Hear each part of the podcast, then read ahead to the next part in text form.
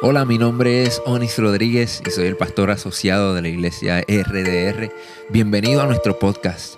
Si aún no lo has hecho, toma este tiempo para suscribirte, conéctate con nosotros, hazte parte de nuestra familia.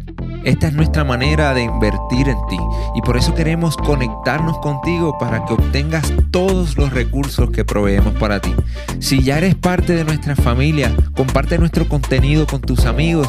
Estaremos actualizando este podcast todas las semanas, así que quédate conectado con nosotros y riega la voz. Esperamos que este mensaje sea de mucha bendición para tu vida. ¿Quién vive, hermano? Y a su nombre sea la gloria. Muy buenos días para todos, para aquellos que están presentes y aquellos que están con nosotros a través de las redes sociales. Damos gracias al Señor, como decía nuestra hermana Jovan, de que el Señor nos preste la vida, de que todavía estemos aquí sobre este mundo y que después de este viaje misionero que dimos allá al Perú, para fortalecer y dar continuidad a, la visión, pues nuevamente estamos aquí en Aguadilla. Así que les traigo saludos cordiales de parte del pastor reverendo Dixon Espinosa, de parte de todos los líderes, pastores, misioneros de toda la iglesia, como ustedes han visto a través de las redes sociales, aquella iglesia está en fuego. ¿Cuántos adoran al Señor? Así que, eh, bueno, fue un viaje que para qué decir, tantas y tantas cosas. Eh, estuvieron con nosotros durante eh, ocho días, eh, cuatro misioneros. Estuvo el hermano Joey, estaba con nosotros por allá, el hermano Savi, estaba también el hermano Daniel y estuvo con nosotros un joven que vino desde Dakota, que se sumó últimamente al grupo, se llama Josh. Este, y ellos fueron para ayudarnos a poder alambrar, o sea, ponerle luz eléctrica a la propiedad misionera, una casa misionera que por seis años hemos venido poco a poco construyendo con el propósito de nosotros pues tener una propiedad donde podamos tener todas las facilidades necesarias para poder fomentar el trabajo tanto a nivel del Perú, a nivel del Ecuador, pero también a nivel de Bolivia. Esa casa misionera, eh, la cual nosotros hemos bautizado como la Embajada Rey de Reyes, pues es una herramienta, para nosotros es una herramienta este, muy, muy estratégica. Y doy gracias a Dios porque el Señor hasta el día de hoy ha provisto para eso. Y doy gracias también a la Iglesia Rey de Reyes en general por el apoyo incondicional. Así que en este viaje, pues gracias a Dios pudimos dejar la casa finalmente con luz eléctrica. ¿Cuántos adoran al Señor? Gloria a Dios. Y ahora pues este, se supone que en estos días también se le ponga una bomba a lo que es este, al agua, porque como la casa queda en una, una loma, pues se necesita una bomba para poder alar un poquito el agua, o sea, que gracias a Dios todo eso se, está encaminando. Eh, bueno, son tantas las cosas. Yo quiero pedir a mi esposa si está por ahí, ella si aparece por ahí, estuvo por aquí hace un ratito. Fue que, hermano, si me vieron para arriba y para abajo por ahí, hace un rato fue que el teléfono, pensé yo que se me había extraviado, ¿no? Y el teléfono, pues, es muy importante. Aquí yo tengo el mensaje, el bosquejo del mensaje que voy a predicar. y yo decía, ¿qué hizo el teléfono si lo tuve en el primer servicio? Y, fue que eh, al final, mientras estaba saludando allá, el hermano Jack me, dijo, pastor, ¿cuál es el tema del mensaje? yo le dije, pues toma, el teléfono. Y a mí se me olvidó que se, se lo había dado a él. Y así un rato por ahí estábamos como locos y el teléfono, el teléfono. Y el hermano Jack me dice, ay, yo lo tenía. Así que gracias al Señor apareció. Bueno, este, si mi esposa por ahí me le pueden dar una voz para que pase por aquí de unas palabras. Amén. Gloria al Señor. Mira, ahí viene, viene con, patines. Este, quiero decir, ¿verdad? Lo que ella llega, quiero decirle estas palabras, hermano. Mire, Dios es tan y tan maravilloso. Mientras estábamos allá, ¿verdad? Eh, haciendo el trabajo, pues eh, usted sabe que el desafío económico es algo importante. O sea, sin, sin el dinero, pues no se puede hacer las cosas y nosotros actuamos por fe a hacer lo que Dios nos ha llamado a hacer. Eh, porque en esa parte del mundo nosotros no vamos a, buscar dinero. O sea, en esa parte del mundo, si usted tuviera una idea donde realmente nosotros estamos haciendo la obra espiritual, usted diría, eso es, ese es el fin del mundo, digo, para nosotros. Habiendo, porque es un contexto completamente distinto al que nosotros estamos viviendo aquí. Y definitivamente que el que llega allí, como los misioneros estuvieron, se dan cuenta que nosotros hemos recibido un llamado a esa parte del mundo. Y como les dije, lo hacemos sin ningún interés de nosotros buscar nada ahí. Al contrario, nosotros estamos procurando dar.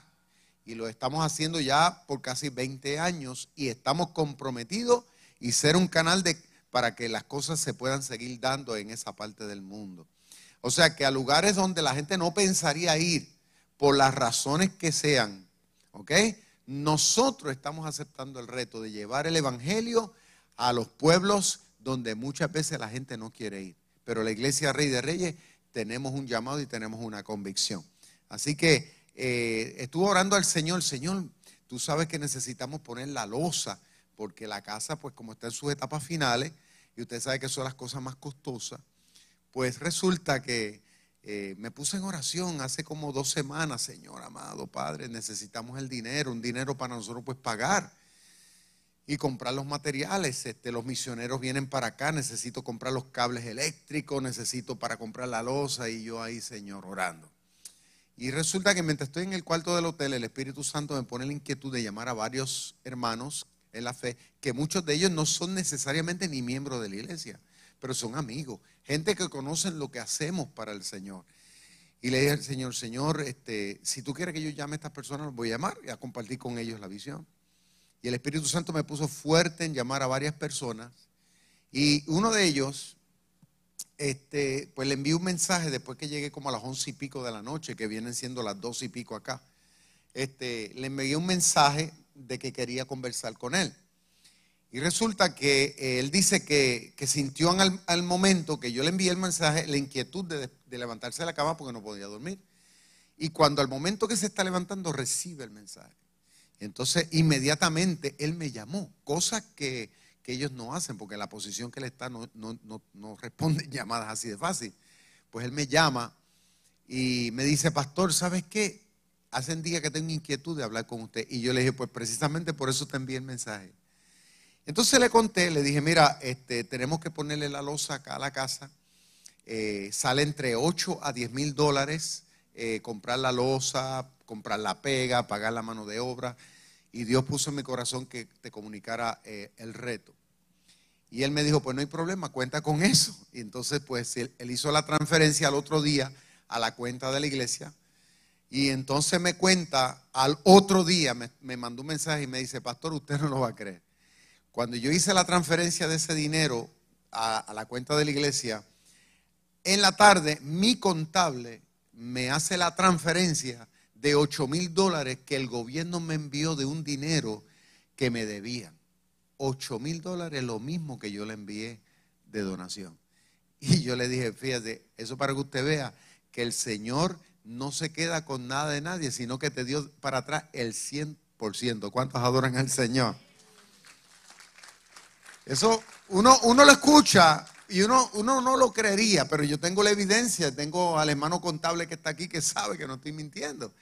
Y así sucesivamente, otro hermano que llamé, le hablé, me envió cinco mil y pico de dólares, compramos todos los cables, le pusimos todas las puertas, todas las ventanas a la casa, gracias al Señor también. O sea que gracias a Dios, hermano, en este viaje se pudo cumplir eso y mucho más. Pero esta mañana temprano, mientras iba de, camino a buscar una hermana que siempre busco todos los domingos, le decía al Señor, Señor, tú sabes que necesitamos necesitamos dinero para ahora pasar a, comprar un vehículo, porque mire, tuvimos el problema que cuando fueron los cuatro misioneros, ahora pues para irlos a buscar al aeropuerto tuve que alquilar un vehículo viejo.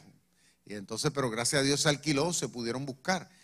Pero necesitamos un, comprar como una especie de minivan para nosotros pues buscar los misioneros al aeropuerto, llevarlos a los campos. Además que ese vehículo también lo podamos utilizar para cargar bocina, para cuando vayamos a hacer las campañas evangelísticas, eh, porque las distancias allá son largas, habiendo, entonces es necesario, o sea, no es una opción el hecho de tener ese medio de transportación. Y mientras iba para allá, oraba el Señor, Señor, tú sabes, esto es tuyo, nosotros pues hemos caminado por fe y hasta el día de hoy tú no nos has fallado. Así que en el primer servicio yo lo compartí, lo comuniqué con algunos, ¿verdad? Así como lo estoy haciendo aquí, lo comuniqué con, varias personas. Eh, claro, el vehículo que necesitamos está entre 30 a 40 mil dólares aproximadamente que necesitamos para poder impulsar. Pero miren esto, eh, compartí esa visión en el primer servicio hoy, esta mañana. Y mientras estoy despidiendo allí a los hermanos, ¿no? como lo voy a hacer de aquí un rato, este, pues todo el mundo vino, me saludó, me felicitó y, una hermana, y fíjate cómo son las cosas, a veces las personas que uno menos piensa, vino y me entregó un sobre y me dice, pastor, tenga para que pues le ayude este, con la compra del vehículo. Y yo le dije, hermana, pues muchas gracias, vamos a orar. Yo, yo ni me fijé en la cantidad. Pues muchas gracias, ¿no? Cogí el sobrecito y, y dije, pues gracias, se lo voy a entregar acá a mayordomía. Entonces, este, pues cuando oré por ella, ¿no? Y se fue tranquila. Cuando yo saco el sobre, a ver, ¿no? Cuando miro, el sobre decía 15 mil dólares. ¿Cuántos adoran al Señor? Eso fue, eh, bueno, el contable está allí, ¿cierto o no? Que yo le entregué el sobrecito, lo tiene en sus manos, él sabe, mira, ahí está levantando la mano. Levántalo otra vez que te vea, míralo allí. ¿Qué les digo? Nuestro Dios respalda cuando las cosas son de Dios, Dios respalda. Pero como les dije, todavía nos falta, este, si alguno, ¿verdad? De los que están aquí, aún aquellos que nos ven a través de las redes sociales, sienten en su corazón ser parte de esta visión, crea que el Señor le va a retribuir y le va a retribuir en grande. ¿Por qué? Porque cuando uno se alinea con la obra de Dios como yo lo he hecho durante toda mi vida, no hay forma de fracasar. Amén. Así que nada, pongo ¿verdad? esta carga o esta responsabilidad en la mano del Señor y en las manos de todos y cada uno de nosotros. Dios le bendiga, amados. Eh, me gozo en el Señor estar en esta mañana aquí compartiendo con ustedes. Eh, a la verdad que cada viaje que damos eh, a la obra misionera es una bendición muy grande. Y yo veo respaldo de Dios. Recuerdo cuando mi esposo hace poco, antes de yo ir al Perú, me llamó y me dijo, Angie, eh, necesitamos un dinero para, para, pues, para las terminaciones. Y no me lo dijo bien cuando ya al otro día me estaba dando el testimonio de cómo Dios suplió, porque lo que está en el corazón de Dios, hermano, Dios lo respalda. Dios nos llama, Dios lo respalda. Hace mm, más de seis años atrás, el Señor nos llamó eh, a, levantar esta casa en el Perú. Y recuerdo que yo le dije a mi esposo, ¿y cómo la vamos a hacer? Yo le dije, ¿cómo la vamos a hacer? Este, y él decía, Angie, ten fe en el Señor. Y yo, que Dios va a proveer. Y yo recuerdo que yo, ok, amén, gloria a Dios, pero el razonamiento pues me llevaba a pensar de dónde, de dónde. Y recuerdo, hermanos, que teníamos un préstamo que habían escogido hace unos meses para comprar un terreno para nosotros hacer nuestra casa. El préstamo era de 20 mil dólares. Y no se dio el negocio. Se quedó el dinero ahí. Y ahí el Señor permitió ciertas cosas y cuando llega el momento, eh, yo después Víctor usa el dinero para comenzar la casa. Y eso fue un acto de fe, hermano. Darle algo que lo íbamos a pagar, que lo debíamos, ponerlo en las manos del Señor. Y saben qué, hermanos, el Señor ha suplido cada detalle de ese llamado que Él nos hizo. Y cuando estoy allí, veo la casa, veo ya eh, casi a punto de terminar, veo cómo Dios ha suplido y le digo, Señor, tú sabrás lo que estás haciendo en este lugar. Eh, nosotros nos movemos por fe. La fe mueve montañas. La fe nuestra era que Dios llamó y nosotros hicimos como Noé. Dios le dijo, construye un arca. ¿Dónde si nunca había caído una gota de agua? ¿Ah? Eso era fe. Porque hoy día, pues claro, tenemos mar. Ah, ok, vamos a, vámonos para el mar y ya está. Si no, si no llueve aquí, lo metemos al agua, ¿verdad? Pero ¿dónde? En aquella montaña el Señor le dijo que construyera un arca por fe. Así nosotros hemos hecho y el Señor ha respaldado día a día, hermano. El Señor no dijo, no, aquí está todo, termínela. No, no, no. El Señor fue cada día, cada año, son seis años el Señor ha ido respaldando. ¿Por qué? Porque hay algo que está en el corazón de Dios que Él quiere que nosotros como iglesia lo hagamos. nos corresponde a nosotros, a Rey de Reyes. Esa es nuestra misión, hermano, que podamos compartir el Evangelio con nuestros hermanos allá en el Perú. Para mí fue una gran bendición compartir mi fe. Eh, eh, los hermanos ven eh, los esfuerzos que todos nosotros hacemos para ir allá y eso le anima a ellos en su fe. Y ellos dan testimonio de las cosas que Dios ha hecho en su vida, de lo que, las cosas maravillosas que Dios está haciendo. Y como me decía el pastor, en medio de la pandemia en Chulucanas, eso era a diario, moría gente, moría aquí uno, moría allá otro, moría allá otro. Y me dice el pastor, pero ¿sabes qué? De la iglesia nadie ha muerto. De la iglesia Rey de Reyes, de las misiones, nadie ha muerto. Yo decía, wow, a la verdad, hermano, que, la iglesia está en las manos del Señor. Qué lindo, ¿verdad? Que, que Dios ha guardado a nuestros hermanos en el Perú que ellos se mantienen firmes en medio de la pandemia. Aunque ha pasado como aquí, hermano, hay algunos que ya no están, pero Dios ha añadido los que han de ser salvos. Eh, y damos gloria al Señor. Así que, hermano, fue hermoso, fue maravilloso. Y le animo a que sigan orando, cubriendo en oración esa obra maravillosa que está en el Perú, que ustedes también han sembrado, porque ustedes oran y ofrendan para que la obra siga adelante en aquella tierra remota, tres aviones. Yo le decía a los hermanos, salimos a las tres de la mañana de Chulucanas y cuando me fui a mi cama en Aguadilla eran las tres de la mañana. Así que fueron 24 horas de viaje agotados, cansados, pero con una satisfacción de haber hecho la voluntad de Dios.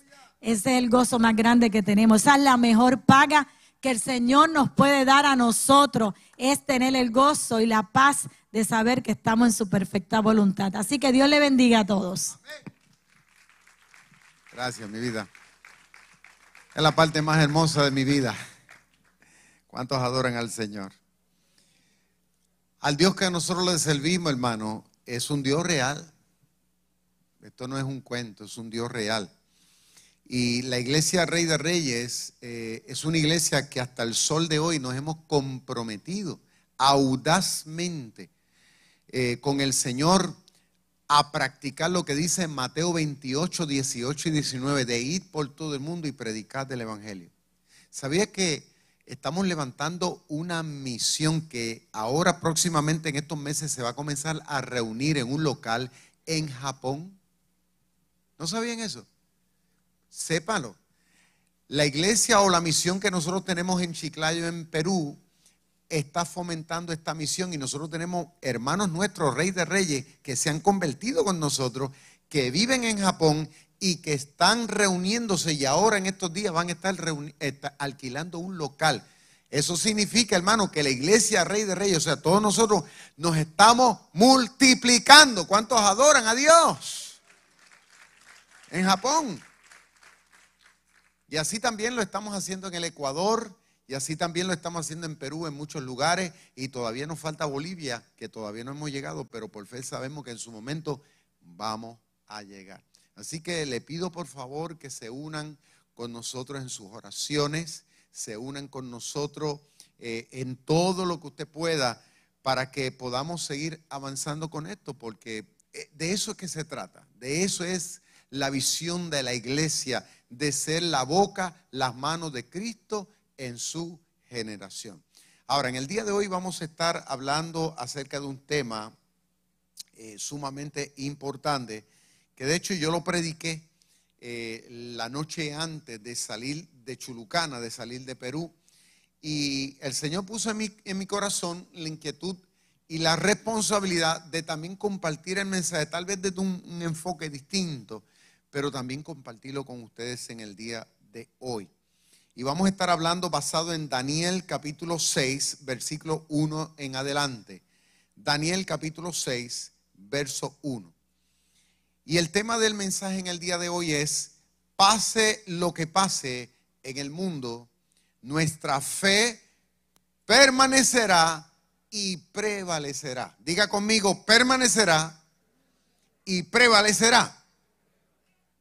Ok, eso quiere decir que va, va a estar ahí pero va a continuar ahí. ¿Cuántos adoran al Señor? Dice así, Daniel capítulo 6, estén muy atentos por favor a la lectura. Pareció bien a Darío constituir sobre el reino 120 sátrapas que gobernasen en todo el reino y sobre ellos tres gobernadores de los cuales Daniel era uno a quienes estos sátrapas diesen cuenta para que el rey no fuese perjudicado, pero Daniel mismo era superior a estos sátrapas y gobernadores, porque había en él un espíritu superior. Y el rey pensó en ponerlo sobre todo el reino. Entonces los gobernadores y sátrapas buscaban ocasión para acusar a Daniel en lo relacionado al reino, mas no podían hallar ocasión alguna o falta porque él era fiel y ningún vicio ni falta fue hallado en él. Entonces dijeron aquellos hombres, no hallaremos contra este Daniel ocasión alguna para acusarle, si no la hallamos contra él en relación con la ley de su Dios. Entonces estos gobernadores y sátrapas se juntaron delante del rey y dijeron así, Rey Darío para siempre vive. Todos los gobernadores del reino, magistrados, sátrapas, príncipes y capitanes han acordado por consejo que promulgues un edicto real y lo confirme. Que cualquiera que en el espacio de 30 días demande petición de cualquier dios u hombre fuera de ti, oh rey, sea echado en el foso de los leones. Ahora, oh rey, confirme el edicto y fírmelo, para que no pueda ser revocado conforme a la ley de Media y de Persa, la cual no puede ser abrogada. Firmó pues el rey Darío el edicto y la prohibición. Cuando Daniel supo que el edicto había sido firmado, entró en su casa, abierta las ventanas de su cámara que daban hacia Jerusalén, se arrodillaba tres veces al día, oraba y daba gracias delante de su Dios, como lo solía hacer antes. Entonces se juntaron aquellos hombres y hallaron a Daniel orando y rogando en presencia de su Dios. Fueron luego ante el rey y le hablaron del edicto real. ¿No has confirmado, edicto, que cualquiera que en espacio de 30 días pida a cualquier dios u hombre fuera de ti, oh rey, sea echado en el foso de los leones? Respondiendo el rey diciendo, verdad es, conforme a la ley de Media y de Persia, la cual no puede ser abrogada entonces respondieron y dijeron delante del rey, Daniel es de los hijos de los cautivos de Judá, no te respeta a ti, oh rey, ni acata el edicto que firmaste, sino que tres veces al día hace su petición. Cuando el rey oyó el asunto, le pesó en gran manera y resolvió librar a Daniel. Hasta la puesta del sol trabajó para librarle. Pero aquellos hombres rodearon al rey y le dijeron, sepa, oh rey, que es la ley de Media y de Persia, que ningún edicto o ordenanza que el rey confirme puede ser abrogado. Entonces el rey mandó y trajeron a Daniel y le echaron en el foso de los leones. Y el rey dijo a Daniel, el Dios tuyo, a quien tú continuamente sirves, Él te libre. Y fue traída una piedra y puesta sobre eh, la fosa la cual selló el rey con su anillo y con el anillo de su príncipe para que el acuerdo acerca de Daniel no se alterase. Luego el rey se fue a su palacio y se acostó y se acostó, ayunó, ni instrumentos de música fueron traídos delante de él y se le fue el sueño. El rey pues se levantó muy de mañana y muy apresuradamente se fue al foso de los leones y acercándose al foso llamó a voces a Daniel con voz triste y le dijo, Daniel, siervo del Dios viviente, el Dios tuyo a quien tú continuamente sirves, ¿te ha podido librar de los leones?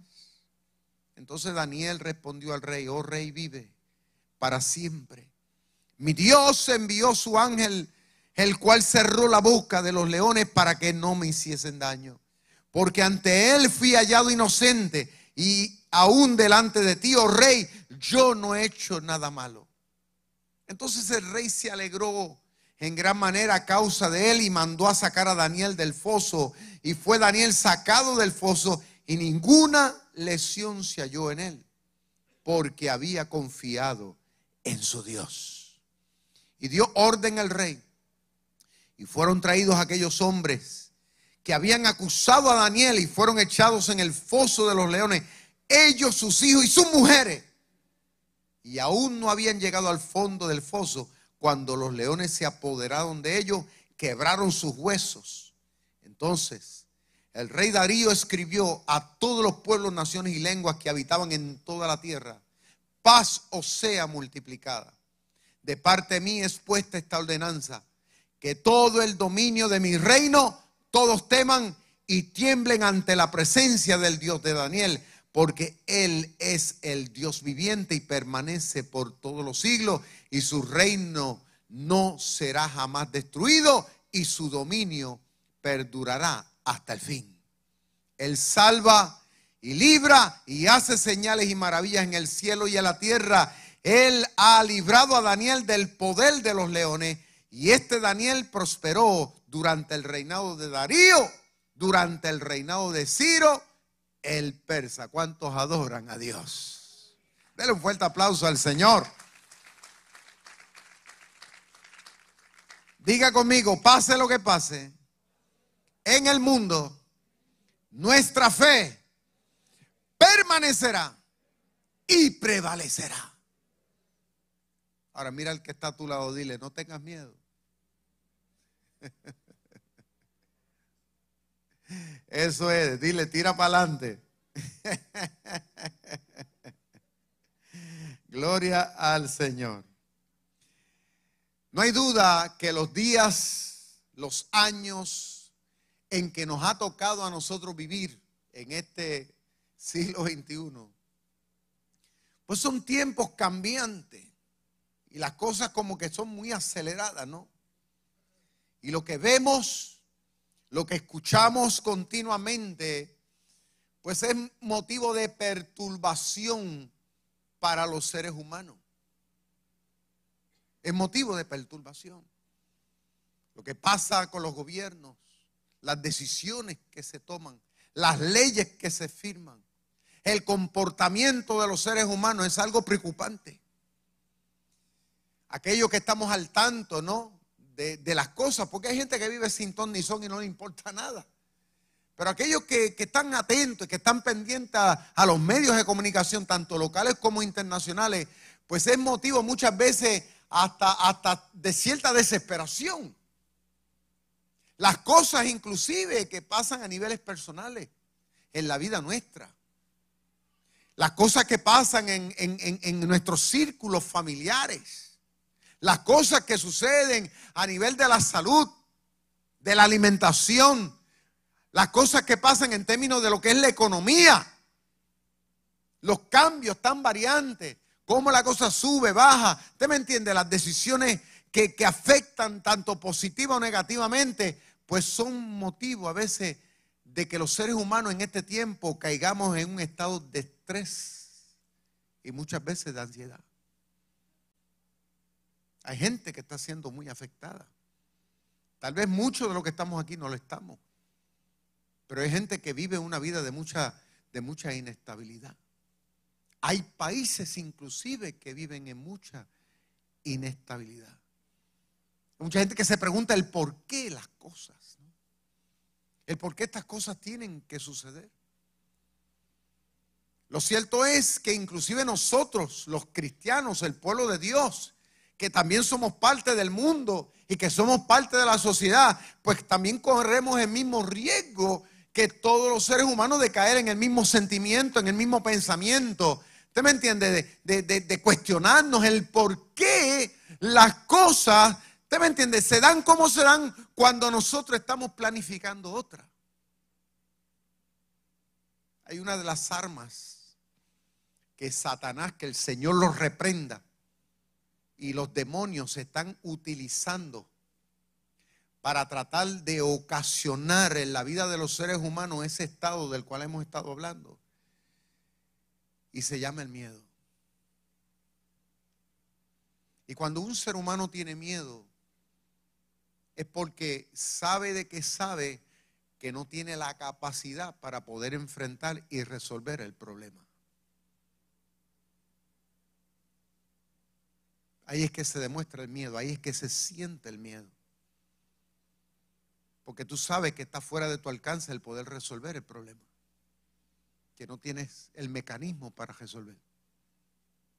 Pero cuando tú tienes la capacidad, ya sea financiera o tienes la capacidad física o la capacidad legal para poder resolver, pues tú estás tranquilo.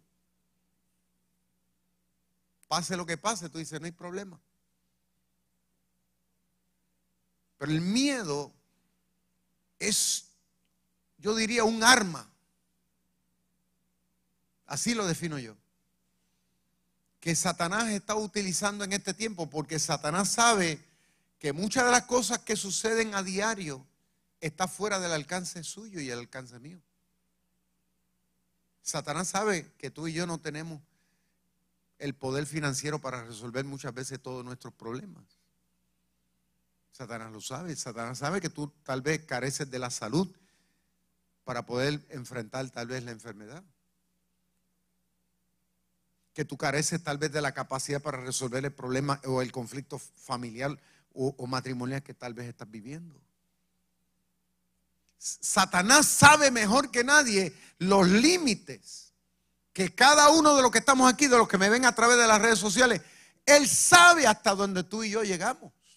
Él lo sabe. Crea lo que se lo estoy diciendo, Él lo sabe. Entonces se aprovecha de eso para fomentar el miedo que a la vez hace que vivamos constantemente en ese sentimiento o pensamiento de inestabilidad. Cosa que causa en nosotros inseguridad para muchas veces movernos y seguir adelante y tener la fuerza y tener la capacidad para seguir avanzando en la vida. En otras palabras, que Satanás lo que quiere es que nos detengamos a llorar, que nos crucemos de brazos, que nos limitemos y seamos eco con el mundo en decir esto está malo y esto no tiene solución, que es lo que el mundo hoy día piensa y es lo que la gente dice. O sea, lo que Satanás quiere, a fin de cuentas, que nosotros seamos coro con el mundo en declarar prácticamente que nuestro Dios es un Dios que no tiene la capacidad de cuidarnos. Pero cuando vamos a la Biblia y cuando vamos a la historia, la Biblia y la historia son el testigo, créanme, son testigos de que el Dios de la Biblia, de que Jehová a los que somos de Él, a los que somos su pueblo, Él los cuida, los defiende, los bendice y los prospera con uñas y dientes. ¿Sabe por qué? Porque somos de su propiedad. Aunque pasemos por lo que pasemos, tarde o temprano Él plantará, levantará la bandera de la victoria. ¿Por qué? Porque somos suyos. Y usted dirá, bueno, pastor, pero eso suena tan liviano. Suena liviano, pero eso es bien profundo. El hecho de tú reconocer de que tú le perteneces a Dios, eso lo es todo. Lo que Satanás no quiere es que tú entiendas la profundidad de lo que eso significa. Ser propiedad de Dios, saber eso, eso te empodera para que usted se levante aún en medio de los desafíos, no tengas miedo porque sabe de que sabe de que a la corta o a la larga Dios sacará la cara por ti. ¿Puedes darle un aplauso al Señor? Pero déselo fuerte, con agalla, con determinación, como que usted lo cree. Hágale entender a Satanás que usted sabe dónde usted está parado. Que tal vez en el día de hoy te ha estado susurrando al oído, al corazón, metiéndote miedo, inseguridad y tantas cosas, haciéndose sentir que tú no vales, que tú no sirves, que hasta aquí llegué, hasta aquí es el fin. Al contrario, escúchame bien, cuando la situación se pone difícil, cuando pareciera que estamos al borde del precipicio, cuando pareciera que, ah, o escúchame, que, que no hay solución, ahí es que el Dios tuyo es un especialista y el Dios mío para eh, cambiar el panorama, para demostrar que Él está y estará contigo. Y que lo sepa el diablo que nosotros vamos a prevalecer.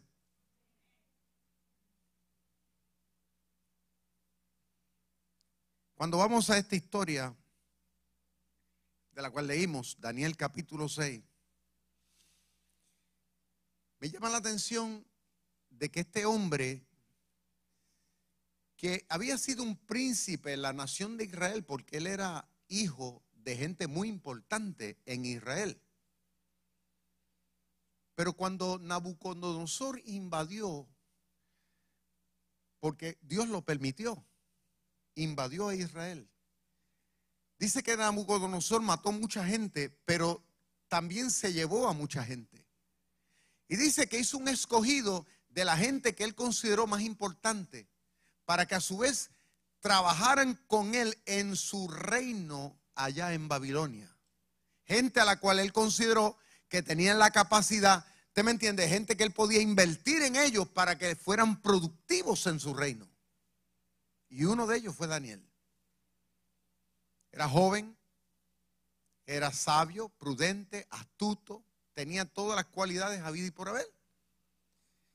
Y fue preparado, capacitado para servir en la corte del rey Nabucodonosor. Y durante el tiempo que ejerció su función, dice que fue de lo mejor. Sobresalió entre muchísima gente. Pero luego Babilonia fue conquistada por los persas. Eso está en la historia. Aparte de lo que lo dice la Biblia, sucedió de verdad.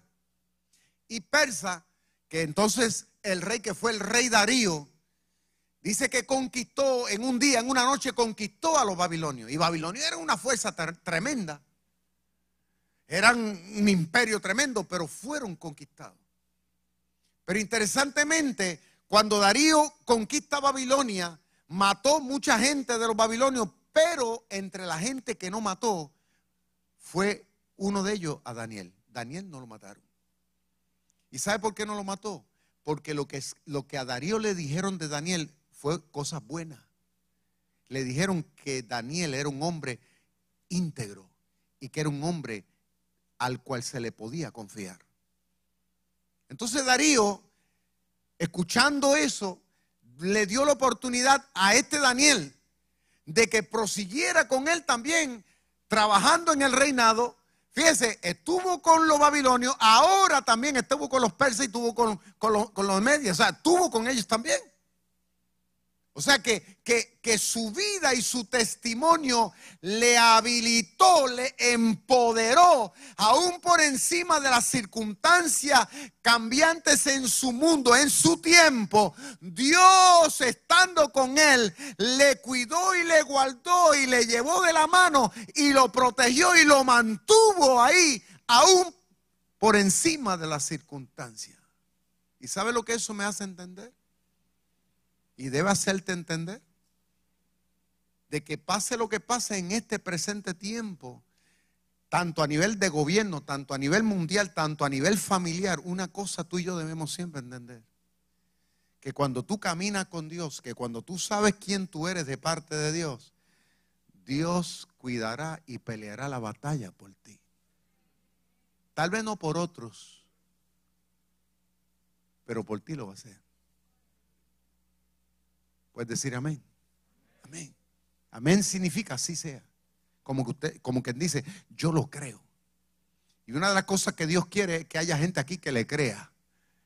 Porque Él está trabajando en tu vida. Lo creas o no, Él está trabajando a tu favor. Le puede dar un fuerte aplauso, déselo fuerte, fuerte, fuerte. Él está trabajando a nuestro favor. Pero fíjense que este hombre que sirvió durante estos reinados, estos pueblos, Babilonia y Persa. Interesante resaltar que él mantuvo su fe. Cuando estuvo con Nabucodonosor, sirviendo en el, en el palacio, ejerciendo sus funciones de responsabilidad, fue un hombre íntegro a todo lo que hizo, fue recto y honesto. Pero aún así, fue un hombre que mantuvo su confianza en el Dios de Israel. Y lo hizo también cuando estaba con los persas. Y que conste que los babilonios tenían sus dioses y que los persas tenían los suyos. No eran los mismos, eran dioses distintos. Ellos tenían sus dioses paganos, tenían sus estatuas y sus cosas. Tenían su, su, su, vamos a decir, ¿no? Su liturgia, si tenían su, su, su, entendimiento de sus ideas y sus cosas. Ellos tenían cada uno de estos pueblos. Y allí en medio de todas esas circunstancias estaba este hombre llamado Daniel, haciendo una diferencia en ese sentido, porque, porque en términos de su religión, en eso él no lo negoció. Y si hay algo que tú y yo debemos aprender de aquí, de esta lección, es esa que pase lo que pase, como vengan las cosas en el mundo, tanto a nivel personal o social, tú y yo debemos ser gente como Daniel. Tu fe, tu confianza en el Dios de la Biblia tiene que ser permanente. Eso no se negocia. Porque hay gente que se consideran cristianas que a veces, perdonen que se lo diga, perdonen, pero son como el gamaleón se ajustan a las circunstancias. Y muchas veces la gente no sabe ni si, son cristianos o no, porque tienen miedo, se avergüenzan de lo que dirán, de lo que pensarán la gente. Ay, que el, que el gobernador, ay, que el alcalde, ay, que si el funcionario tal, ay, que si mi jefe, ay, que si los compañeros de trabajo, que no sepan quién yo soy. Ay, y como hay gente que me han dicho a mí, que me han dicho, es que Dios, pastor, no se mete en los negocios. Una cosa son los negocios y otra cosa es la religión. Pues déjame decirte, Daniel no, no demostró eso. Daniel fue un hombre fiel a sus labores, a lo que hizo, a lo que se le asignó. Pero cuando se trató de su religión y su fe, él no la negoció. Porque dice ahí que cuando lo acusaron, él se metió en su cuarto, abrió las ventanas hacia Jerusalén, alzó sus manos al Dios santo y verdadero y comenzó a adorar a Dios y a hacer sus oraciones como lo hacía, dice, siempre. Era su costumbre. ¿Y sabes qué? La costumbre tuya no puede ser negociada, tiene que seguir siendo igual. En otras palabras, que tu compromiso con Dios y tu compromiso con tu fe y con tu iglesia tiene que ser igual. Venga lo que venga, diga quien diga, tu Dios siempre tiene que ser el mismo.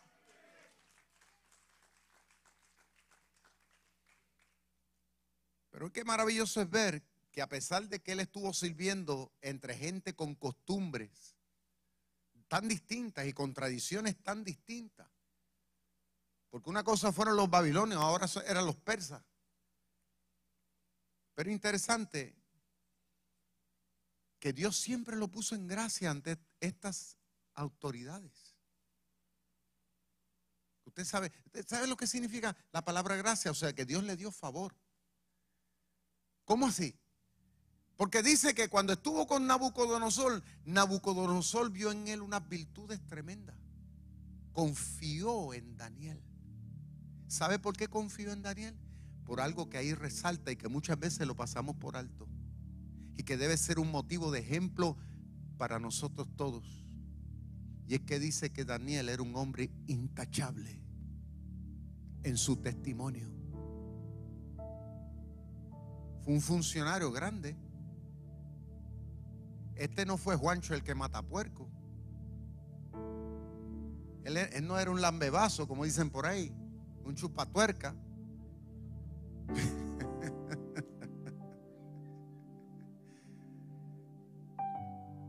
Tengo que decírselo así para que usted entienda lo que estoy tratando de hablar. Un comegofio, como decimos muchas veces.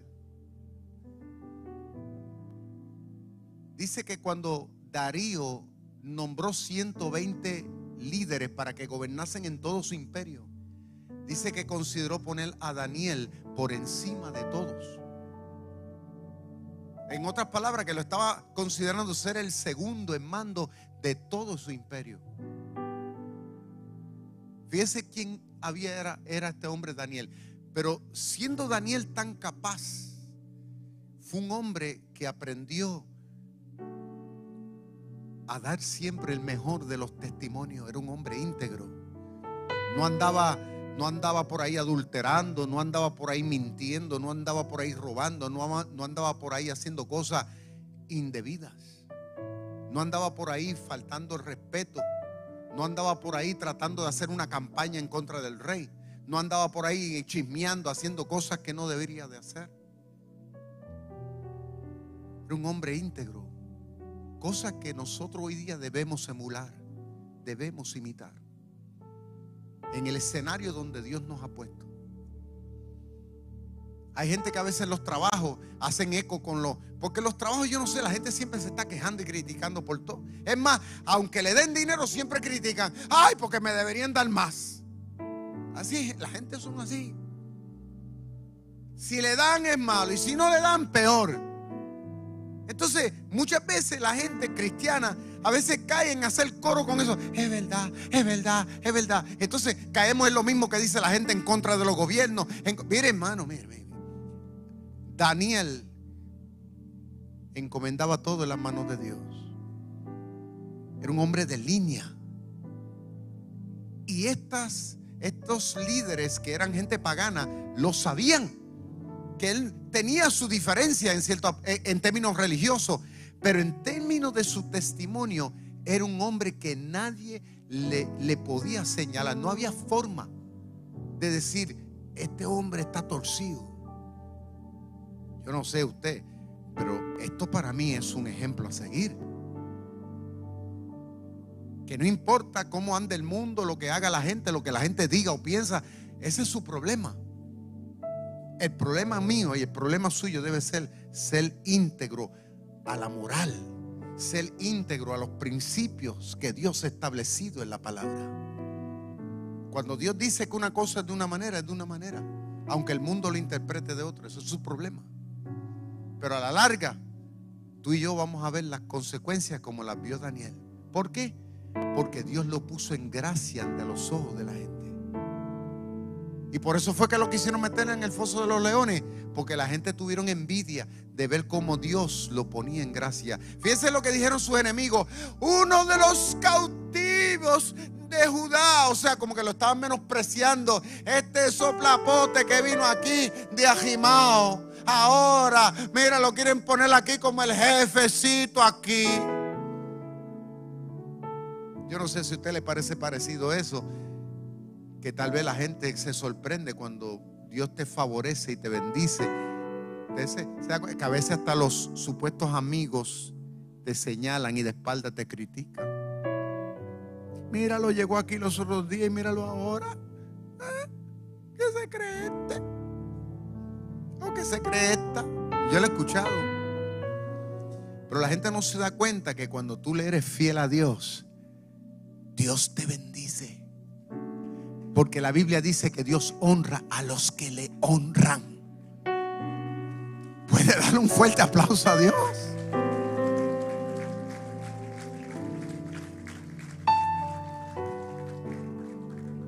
Pero fíjense, que la fe de este hombre, en medio de su tiempo, no le eximió de que él lo tuvieran que meter en el foso de los leones. Muchas veces nosotros los cristianos pensamos que porque, porque estamos con Dios, pues pensamos que, o porque le somos fieles a Dios, pues pensamos que nosotros no debemos pasar por pruebas. Hay gente que tienen eso en el subconsciente. Inclusive hay pastores, iglesias, a veces por las redes sociales, que usted lo ve en canales de enlace y hablando, no, que Dios te va a cuidar y que Dios va a hacer. Sí, sí, es cierto, Dios te va a cuidar. Pero eso no dice que Dios no, no va a permitir que, que pasen cosas. Dios muchas veces permite que pasen cosas. Como le pasó a Daniel. Su fe lo llevó al foso de los leones. Cuando tú te determinas a ser íntegro a Dios, eso va a traer consecuencias buenas, pero también menos buenas. Jesús lo dijo, en el mundo tendréis aflicciones, pero él dijo, confíen, porque yo he vencido al mundo. En otras palabras, que yo voy a estar contigo como tu guardaespaldas. ¿Eh? Y dice la Biblia que cuando a Daniel lo metieron en el foso de los leones, injustamente el rey Darío cayó, lo entramparon. O sea, él lo entramparon porque no le dijeron de frente, es Daniel. No, le presentaron ahí algo bonito. Mira que todo el que en que en 30 días no te rinda pleitesía a ti ni te pida a ti, pues mira, y él lo vio chévere, qué bueno. Eso, eso le alimentó su ego, ¿no? Pues firmó la ley. Pero no sabía que ellos lo estaban haciendo por tratar de zarrucharle el palo a Daniel. Y cuando el rey se dio cuenta, luchó hasta la mañana tratando de evitar, pero la ley era la ley, ya él la firmó, porque por encima de la ley no está nadie. Y no le quedó de otra que decirle a Daniel, y no se lo dijo de manera despectiva, se lo dijo, fíjese, porque este hombre sabía de que sabía de que Daniel era un hombre que amaba a Dios. Y le dijo, Daniel, que Dios sea el que te salve. Tu Dios al que tú continuamente le sirves, sea el que te libre. Porque yo no te puedo librar. Y cuando los metieron en el foso, el rey se fue a tratar de acostar, no pudo dormir. Pues imagínense, era el hombre que le estaba poniendo su confianza. Él tenía expectativas con Daniel, él sabía que podía confiar en Daniel. Se le fue el sueño, no comió, ayunó. No quiso saber de nada. Y dice que no bien se despuntó el sol porque sabía que ya la ley ya se había cumplido, el término. Salió corriendo cuando miró. Oye, ¿qué fe tuvo este hombre, no? Y dice que lo llamó Daniel, estás ahí. Cuando de repente Daniel le dice, aquí estoy, oh rey. Vive para siempre, oh rey. Yo no he hecho nada malo ante los ojos de mi Dios, tampoco delante de ti. Tú sabes que soy inocente. El rey los mandó a sacar y dice que mandaron a buscar a todos los 120 sátrapas. Mire, mandaron a buscar las mujeres de ellos y uno, se pensaría, bueno, ¿qué culpa tuvieron las mujeres? E incluso hasta los hijos. Uno diría, wow, pero qué injusto, ¿no? Hasta los hijos mandaron a buscar. ¿Saben una cosa? La gente no sabe a veces las consecuencias que atraen sobre su vida y sobre su familia cuando una persona se mete con Dios y cuando se meten con los siervos de Dios. No saben las maldiciones que se atraen.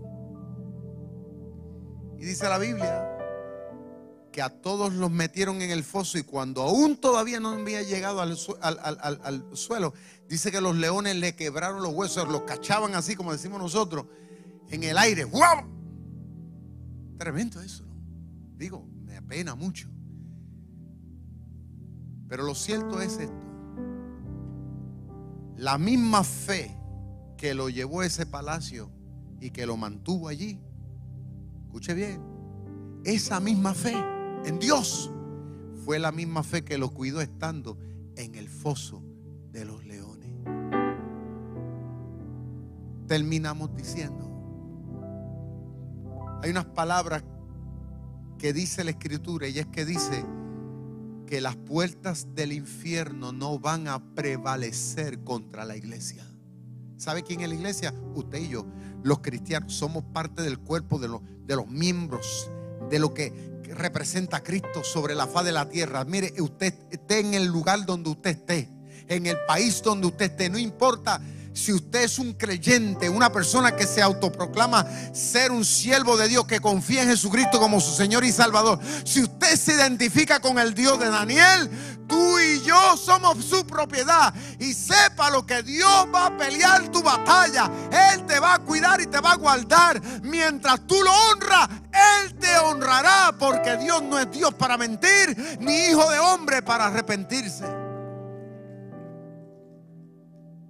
Dios estará contigo en buenas, pero también en malas.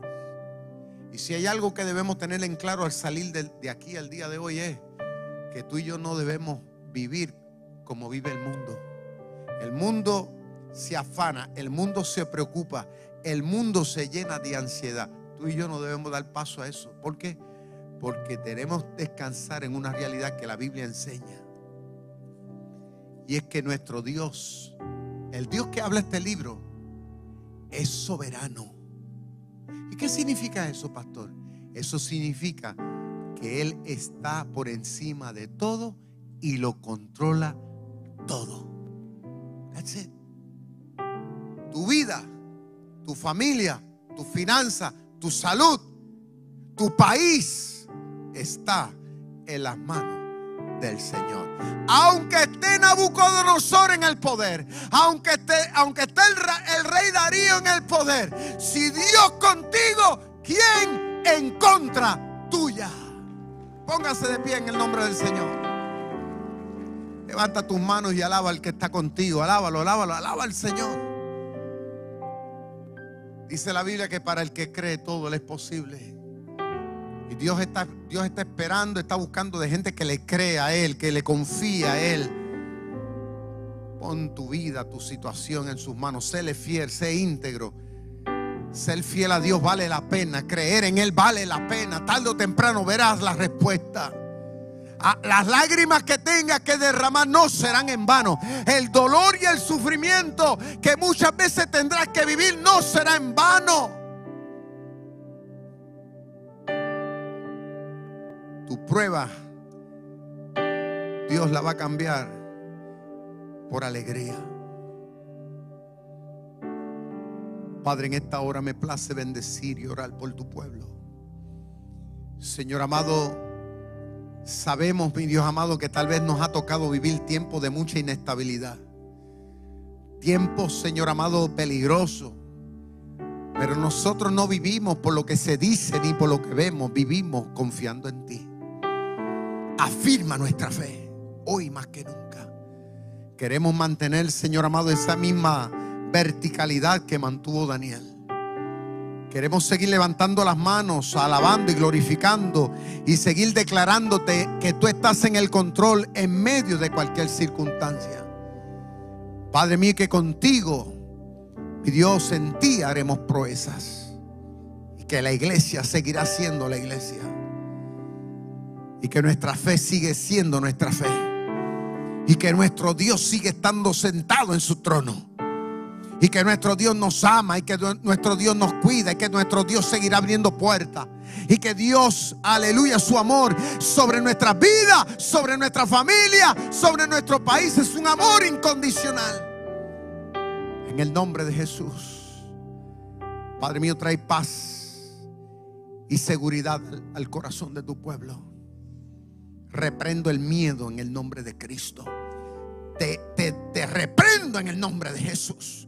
Miedo te vas. Espíritu de inseguridad te vas. No tienes parte ni suerte. Espíritu Santo, sobrecoge cada corazón. Afirma la conciencia de tu pueblo. Afirma, Señor amado, nuestros pasos. En el nombre del Padre, del Hijo y del Espíritu Santo. Y el pueblo que le crea a Dios dice, dele fuerte el aplauso al Señor. Gracias por conectarte con nosotros. Si este mensaje ha sido de bendición para tu vida, te voy a pedir tres cosas. Primero, Hazte parte de nuestra familia. Suscríbete a nuestro podcast y conéctate todas las semanas con nuestro contenido. Número 2. Comparte nuestro contenido con tus amigos. Y número 3. Considera la posibilidad de asociarte con nosotros. Si Dios ha impactado tu vida a través de este ministerio, ayúdanos con tus donaciones a continuar bendiciendo a mucha gente. Lo puedes hacer yendo a iglesiardr.com diagonal donaciones.